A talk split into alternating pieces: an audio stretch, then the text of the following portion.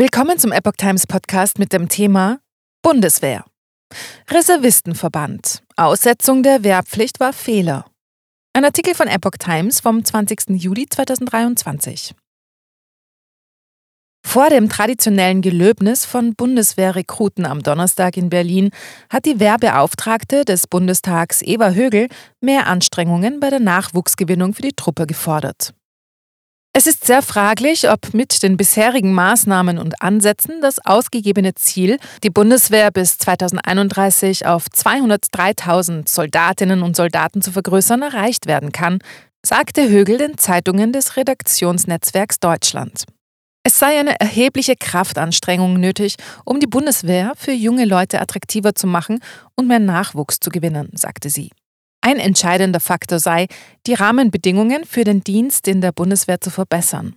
Das bedeutet in erster Linie schlanke Prozesse und Strukturen, ausreichend Material, von der persönlichen Ausrüstung bis zum großen Gerät, sowie eine moderne Infrastruktur, sagte Högel. Zudem sei es wichtig, bei der Nachwuchsgewinnung ein realistisches Bild vom Dienst in der Bundeswehr zu zeichnen. Der SPD-Verteidigungspolitiker Johannes Arlt sprach sich in den RND-Zeitungen für eine allgemeine Dienstpflicht aus. Bei Beibehaltung der Freiwilligen Armee wäre es schon eine riesige Leistung, wenn wir die Truppenstärke von 183.000 Soldaten halten könnten, sagte Arlt. Und weiter? Ehrlicher wäre bei diesem Modell eine Reduktion der Stärke und auch ein Verzicht auf Fähigkeiten. Daher sei das Modell einer allgemeinen Dienstpflicht mit Blick auf eine robuste Landes- und Bündnisverteidigung mittelfristig die bessere Wahl. Dadurch könne auch die Zahl der Reservisten erhöht werden, die im Krisenfall aktiviert werden könnten. Reservistenverband hält angestrebte Stärke für zu gering. Der Reservistenverband hält das von der Bundesregierung ausgegebene Ziel zur Vergrößerung der Bundeswehr auf 203.000 Soldaten bis 2031 für nicht ausreichend. Man müsse schauen, welche Personalstärke die Bundeswehr brauche, um Deutschland im Bündnis verteidigen zu können, sagte Verbandspräsident Patrick Sensburg im ARD Morgenmagazin am Donnerstag. Ob da die 203.000 reichen, darf bezweifelt werden.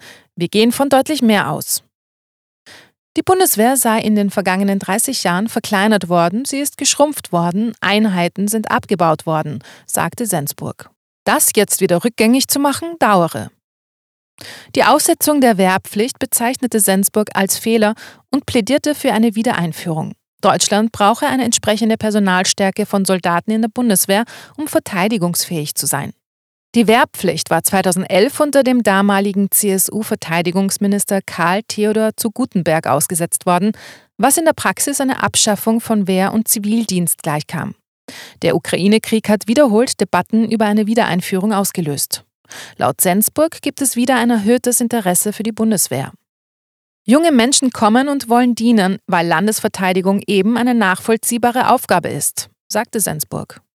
Der Verbandspräsident begrüßte das öffentliche Gelöbnis von 409 Soldaten an diesem Donnerstag in Berlin im Rahmen des Gedenkens an den Widerstand gegen das NS-Regime 79 Jahre nach dem gescheiterten Attentat auf Adolf Hitler am 20. Juli 1944.